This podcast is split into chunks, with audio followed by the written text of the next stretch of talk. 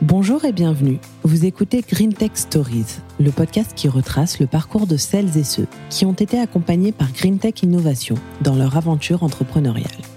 La démarche Green Tech Innovation du ministère de la Transition écologique conseille et soutient chaque année des startups innovantes qui s'inscrivent dans la démarche d'accélération des politiques du ministère.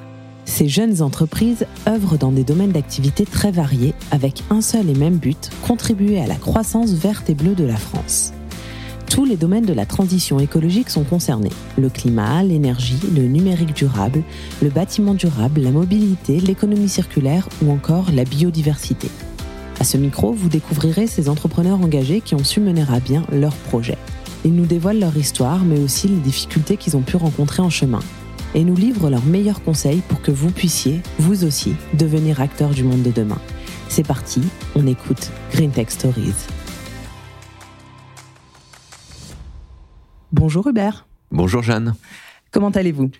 Écoutez, ça va plutôt bien, un peu fatigué en ce moment. C'est la reprise, la rentrée, c'est intense? C'est la rentrée, c'est intense et on est en plein bouclage de la levée de fonds. Et donc on est dans les dernières, euh, dans la dernière ligne droite. Là, on devrait boucler tout ça d'ici trois semaines, un mois. Et donc euh, c'est assez intense. Vous travaillez euh, pour Urban Canopé que vous avez créé. Est-ce que vous pouvez présenter d'abord ce projet aux auditeurs pour qu'ils comprennent bien dans quel cadre on, se situe? Oui, bien sûr. Alors en fait, Urban Canopé, c'est une histoire de rencontre au départ. Mm. moi, j'ai fait toute ma carrière dans l'immobilier, le property et le facility management. Et puis dans ce cadre-là, j'ai fait un peu de formation, formation dans l'enseignement supérieur. Et donc, je suis maintenant enseignant à l'école des ponts pour un module qui s'appelle gestion d'entreprise.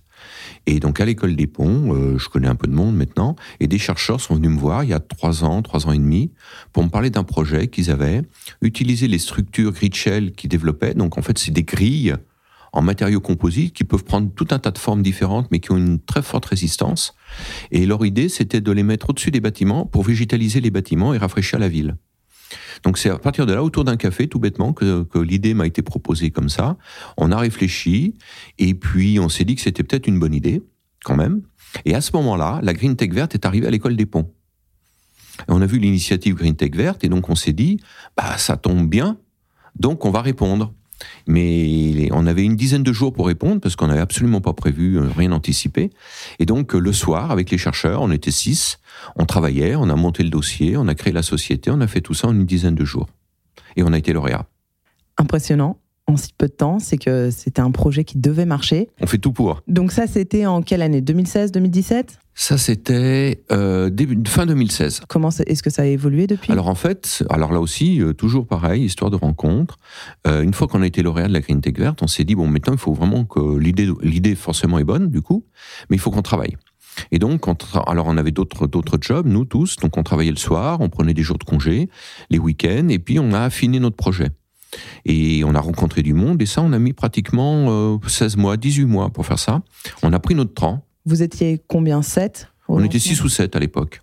Euh, des chercheurs à l'école, il y en a un qui s'est retiré parce qu'il dépendait d'un autre labo. Enfin, tout ça, ça s'est mis en place tranquillement. Et surtout, on a commencé à rencontrer nos futurs clients pour voir euh, notre écosystème, pour voir euh, comment ça pouvait fonctionner. Et c'est là que je me suis vite rendu compte, puisque je suis plutôt la personne moins des chiffres du coup, euh, que si on voulait faire quelque chose qui fonctionne économiquement parlant, il fallait qu'on rationalise tout ce qui avait été fait. Et le plus simple, c'était en fait de faire du mobilier urbain végétalisé. Le premier module donc qu'on a créé, c'est du mobilier urbain végétalisé, et ce qu'on appelle donc la canopée. Et un mobilier intelligent? Alors oui, du coup, c'est du mobilier urbain végétalisé qui est intelligent. Il est intelligent dans le sens où euh, on a une réserve d'eau, on a une réserve de substrat, bien évidemment, on fait pousser des plantes grimpantes sur ces structures, et on a mis un système d'irrigation intelligent et connecté.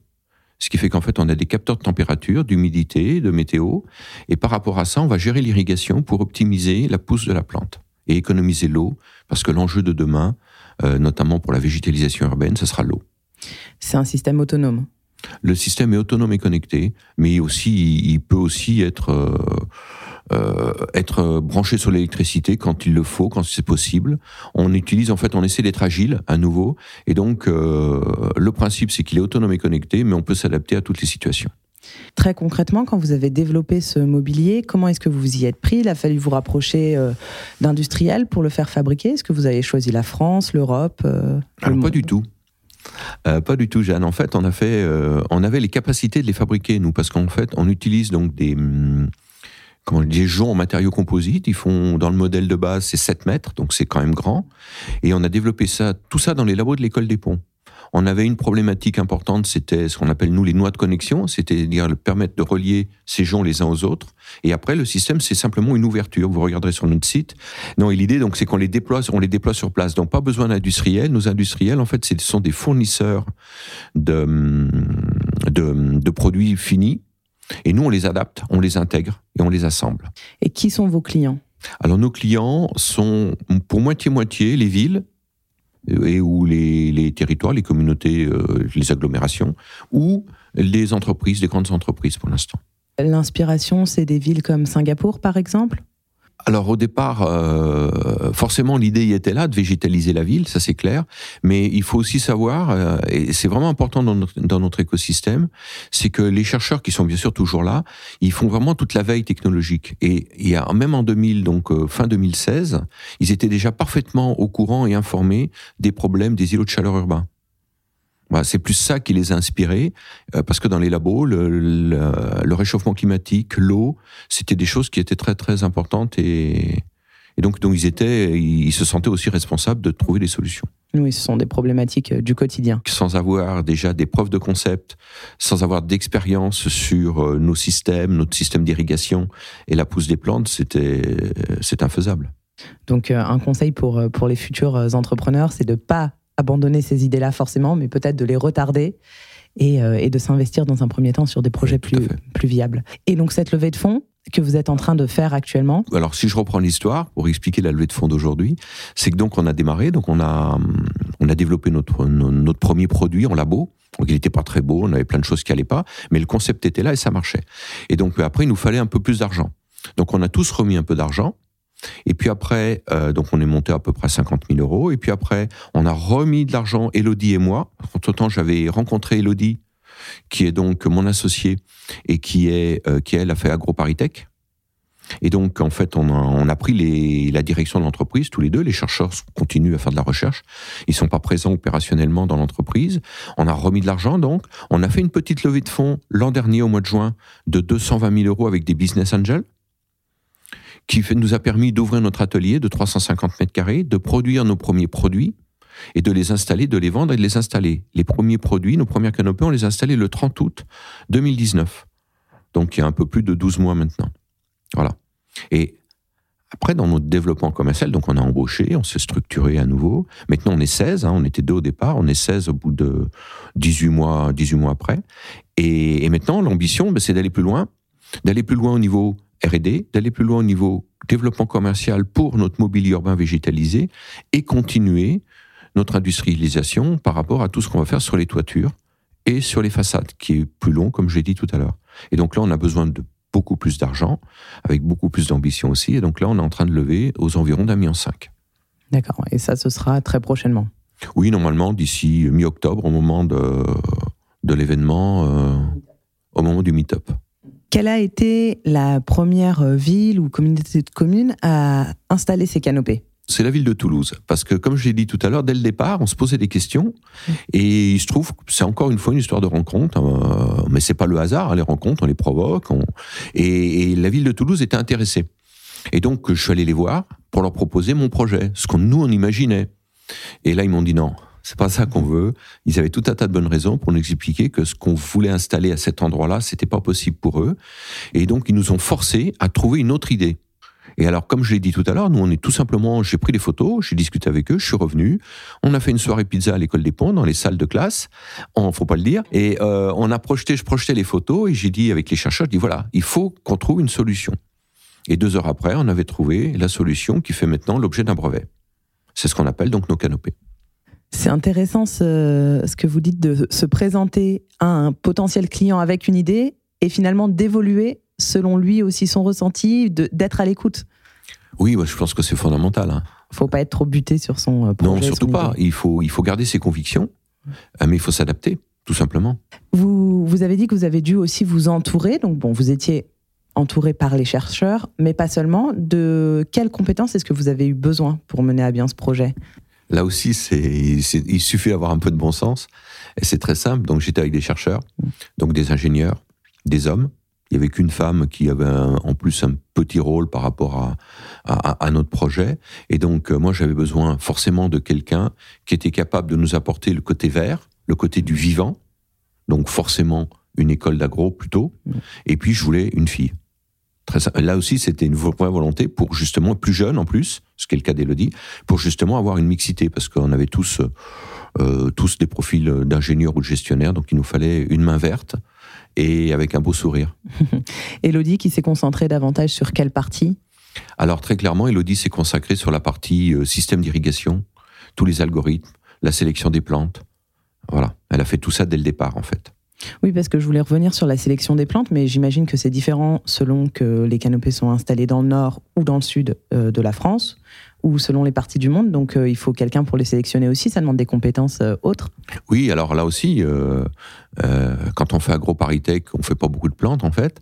Donc on, s'est aussi rapproché de professionnels, notamment donc les pépinières Javois, qui sont les premiers, la première pépinière de France sur les plantes grimpantes.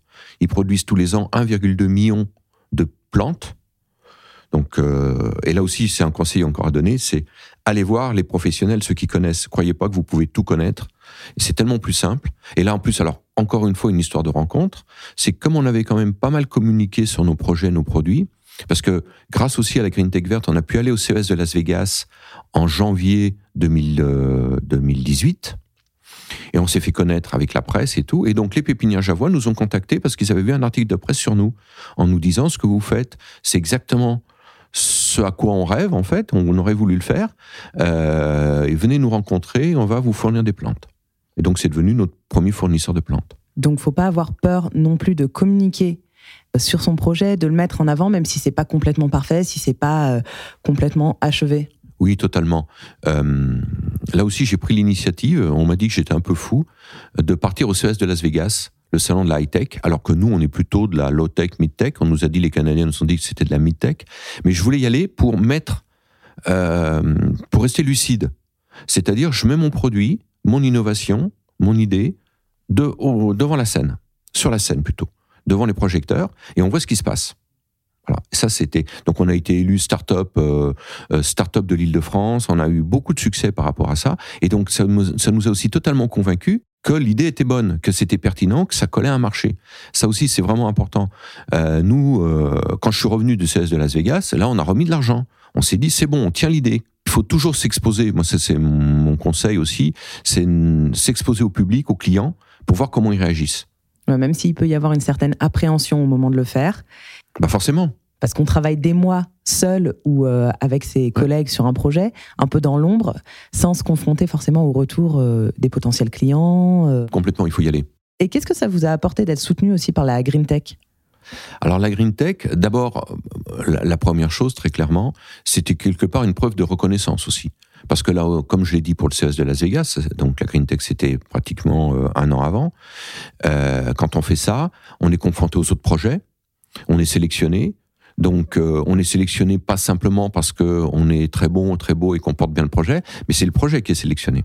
Donc, on voit tout de suite que notre projet, effectivement, il correspond à quelque chose. Ça, c'est le premier, le premier point. Et on est sélectionné en plus par des jurys qui sont, qui ont commencé maintenant à avoir l'habitude, qui ont vu beaucoup de choses. Et donc, ils peuvent tout de suite aussi repérer si le projet a un potentiel ou pas. Ah, donc ça, c'était la première chose. Deuxième chose, c'est le soutien quand même du ministère de la Transition écologique et solidaire. Donc ça aussi, c'est important parce que quand on se présente, notamment au début, j'ai parlé de la ville de Toulouse, euh, quand on va les voir, euh, le fait qu'on soit soutenu par le ministère, ça accrédite aussi la qualité du projet, très clairement. Surtout quand on travaille avec des organismes publics, des communautés de communes, des villes, euh, c'est d'autant plus important, je pense. Bien sûr.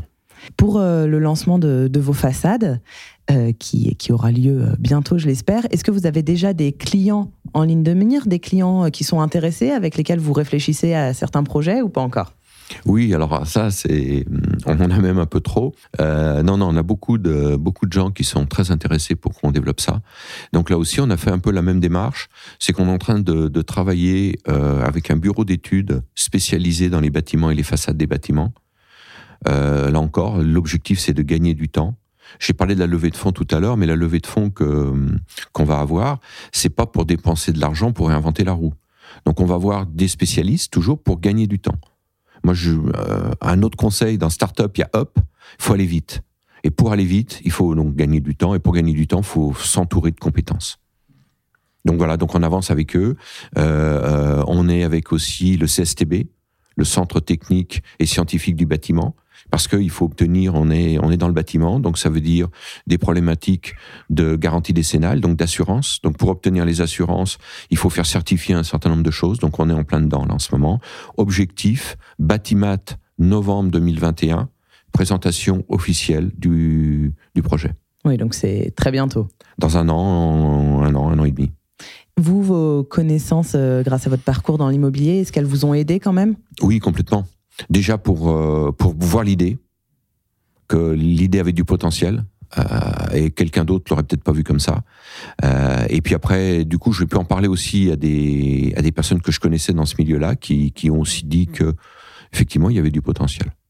Alors j'ai encore euh, deux, petites questions. La première, c'est quelle place finalement euh, joue la technologie dans votre projet aujourd'hui? C'est est-ce que c'est la partie la plus principale de votre projet, tout ce que vous avez développé autour euh, de ces nouvelles technologies? Oui, très clairement. Euh, notre, euh, notre système de, de, grille qu'on va mettre, qu'on utilise déjà dans, dans, le mobilier urbain, qu'on va mettre sur les bâtiments. C'est une grille, je veux juste préciser pour les auditeurs, mais qui peut aussi prendre la forme d'une vague. Ça prend les formes de vagues. En fait, c'est des, des formes multidimensionnelles euh, qui vont s'adapter en fait au bâtiment et, et qui sont rigides parce qu'on a des problèmes de vent, on a tous ces problèmes-là. Donc il y a quand même beaucoup de technologie. On, a, on, continue à la développer. Il faut savoir qu'il y a 15 ans de recherche à l'école des ponts derrière ces structures-là, avec des logiciels dédiés, tout un tas de choses. Donc ça, déjà, on l'a utilisé. On a signé un accord avec l'école des ponts pour utiliser cette technologie. Et on va reverser des royalties, pour être très clair. Donc euh, ça, c'est 10 ans d'avance qu'on a récupéré, 10-15 ans d'avance de technologie. Et nous, par rapport à ces technologies, donc on a embauché un jeune docteur aussi qui sort de ces labos-là, pour justement aller plus loin maintenant. Voilà. Et puis, on a développé toute la partie euh, irrigation plante, toute la partie vivante qui, est qui a été vraiment développée par Urban Canopy. Est-ce que selon vous, c'est plus difficile de monter un, projet euh, hardware? Alors oui, très clairement, c'est plus difficile parce que après, il faut passer à la réalité, à l'industrialisation. Ça nécessite des moyens plus importants, euh, comme j'ai dit, on a un atelier de 300 mètres carrés, c'est pas suffisant. Là, on est en train d'en prendre un autre parce que c'est déjà trop petit. Euh, il faut du stock. Euh, il faut, on fait des chantiers, donc il faut du matériel, il faut aller sur place et tout. Donc ça, ça complique un peu les choses. Mais je pense que c'est aussi beaucoup plus, en tout cas pour, pour nous et pour toute l'équipe, on, fait de la construction, on fait les choses, on les voit, on voit pousser les plantes. Donc euh, c'est un, un, aspect complètement différent. Dernière, euh, dernière chose, après, euh, après je vous libère. Un seul conseil, vous en avez déjà donné pas mal, mais un seul conseil pour tous les jeunes qui, voilà, qui rêvent de repenser le monde de demain, la ville de demain et qui veulent mener de front ces projets-là, ce serait de se rapprocher d'organismes comme la Green Tech, d'écoles, de... Oui, alors mon premier conseil, c'est pas rêver, justement. C'est être concret. Mon premier, mon, le conseil qui suit, c'est être lucide, en fait. Il faut être lucide. Lucide sur soi-même, lucide sur son projet. Est-ce que j'ai les capacités? Est-ce que j'ai vraiment l'envie de le faire? Et puis, mon projet. Est-ce que mon projet, quand je le confronte, comme j'ai dit tout à l'heure, à la réalité, à la réalité technologique, à la réalité du marché, euh, comment ça se passe? Et si on voit que ça se passe pas, il faut pas hésiter à faire autre chose. Voilà. Et après, faut rien lâcher. Faut continuer, faut y croire, il faut avancer. Mais il faut avancer en restant lucide, pas aveugle. Parfait. Merci beaucoup. Merci aussi. Au revoir. Si cet épisode vous a plu, n'hésitez pas à vous abonner au podcast Green Tech Stories pour découvrir le parcours d'autres entrepreneurs. Vous pouvez également consulter le site de Green Tech Innovation ou encore vous abonner à la newsletter Green Tech Actu. Tous les liens seront indiqués dans la barre de description de l'épisode. Rendez-vous dans un prochain épisode. À bientôt!